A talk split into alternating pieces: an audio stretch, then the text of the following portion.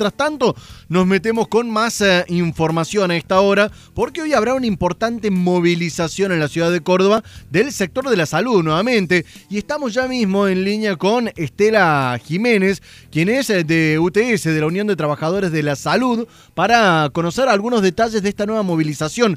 Estela, muy buenos días. Jonah Cloner de este lado, ¿cómo te va? Hola, ¿cómo estás? ¿Cómo andas? Buen día. Muy bien, bueno, prepararon eh, o tienen listo ya una nueva movilización. Contanos algunos detalles, primero logísticos y ya nos metemos de lleno en el contenido. ¿A partir de qué hora se reúnen y dónde? Bueno, a partir de las 4 de la tarde nos reunimos, en, nos concentramos en la Plaza Jerónimo del Barco y bueno, y de allí el, proyecto inicial es ir hasta el Panal, siempre y cuando esperemos que el gobernador no, no nos vaya, vaya adelante, ¿no? Pero Bien, Plaza Jerónimo del Barco, allá Colón arriba, básicamente. Colón al 2700. Bien. Em, ahora, Estela, meternos eh, de lleno. ¿El reclamo a dónde se está centrando? El reclamo se está centrando en esta, ¿cómo te puede? En a ver, ¿cómo te podría decir? Esta, este mal manejo que ha tenido el Ministerio de Salud de la provincia y obviamente la política de la provincia hacia el sector de la salud, ¿no? Desde que estamos en la pandemia hemos recibido muchos peores malos tratos han despedido a compañeros de trabajo nuestros, nos han puesto en riesgo, nos han ninguneado, hemos tenido la segunda peor paritaria de, de lo que es en los últimos 20 años. La primera paritaria había sido del año pasado y esta vuelve a ser el 9%. Eh, ha sido, han sido tantos los destratos que hemos tenido que ha motivado que nos, que nos unamos, que nos unamos todos los sectores y que concentremos una multisectorial de salud donde representan todos los intereses de los trabajadores de la salud de la provincia de Córdoba y también se han unido los compañeros de la parte privada y también se están uniendo compañeros de la municipalidad, de salud de la municipalidad. Estela. Porque acá hay un desmanejo que es una política constante, lamentablemente, en toda Córdoba. Me, quedo enganchado con esto que decías de los despidos. ¿Despidos eh, de gente que ya venía trabajando previo a la pandemia o, es de contratados que se les terminó en cierta forma el contrato? Mira, cuando nosotros entramos a la provincia, entramos en contratos indefinidos. Sí. Eh, o contratos de contingencia, como están teniendo los compañeros acá a una de nuestras compañeras, que era la doctora Jumanese, que es gastroenteróloga, la única gastroenteróloga de Alta Gracia y toda la zona, que pertenece al Hospital de Alta Gracia, se le dio la baja por pedir que por favor le dieran condiciones de trabajo y que le dieran tiempo para atender a los pacientes. ¿Por qué? Porque le controlaban tanto el tiempo de paciente en paciente que no le daban, no le daban espacio para que ella pudiera higienizar el, el consultorio y que ingrese el otro paciente sin que ese paciente corra riesgo. O sea, Ahora, perdón, ¿quién, le tomaba el tiempo? Ah, eh, la dirección del hospital. Estamos hablando del hospital provincial que está en Altagracia. Exactamente.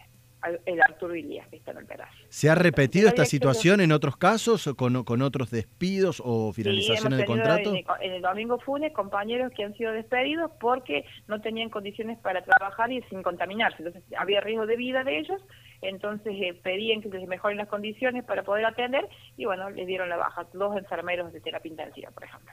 ¿Hoy cuántos, eh, cuántos trabajadores de, la salud pública contabilizan? ¿Hoy que, hoy que vamos a estar en la calle? ¿Cuántos, cuántos hay eh, metidos en la salud pública, digo? Mira, hace unos 5 o 6 años éramos un poco más de 16.000 trabajadores en la salud pública. Ahora estamos apenas pasando los 12.500. Los cargos que no es, ojo, y se van abriendo más hospitales. ¿Acá también se contabiliza lo que es sector administrativo o es solamente médicos, enfermeros, enfermeras? Nosotros contabilizamos en nosotros contabilizamos para la salud todos los trabajadores, pero hemos tenido una disminución en todas las áreas de salud. Obviamente que se nota más en los, en los profesionales. El hecho es de que eh, se han abierto hospitales, pero ha disminuido la cantidad de personal. Quiere decir que nosotros estamos todos trabajando sobrecargados.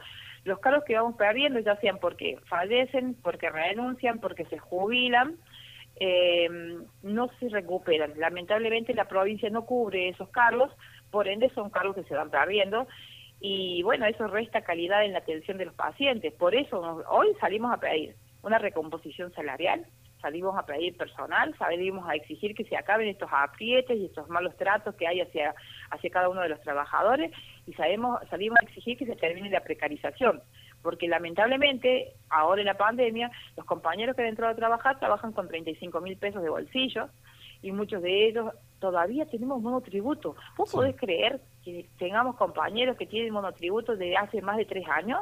dentro de la provincia, cuando es el Estado el primero que debe cumplir con las normativas de laborales. Estela, aprovecho que te tengo en línea y te, hago una consulta quizás un poquito más allá de este reclamo, pero que va en parte con esta situación por la pandemia. ¿Cómo están eh, atravesando estos momentos? ¿Sienten ustedes este amesetamiento de, contagios de la curva? ¿Se, ¿Se ha podido, entre comillas, relajar un poquito el sector?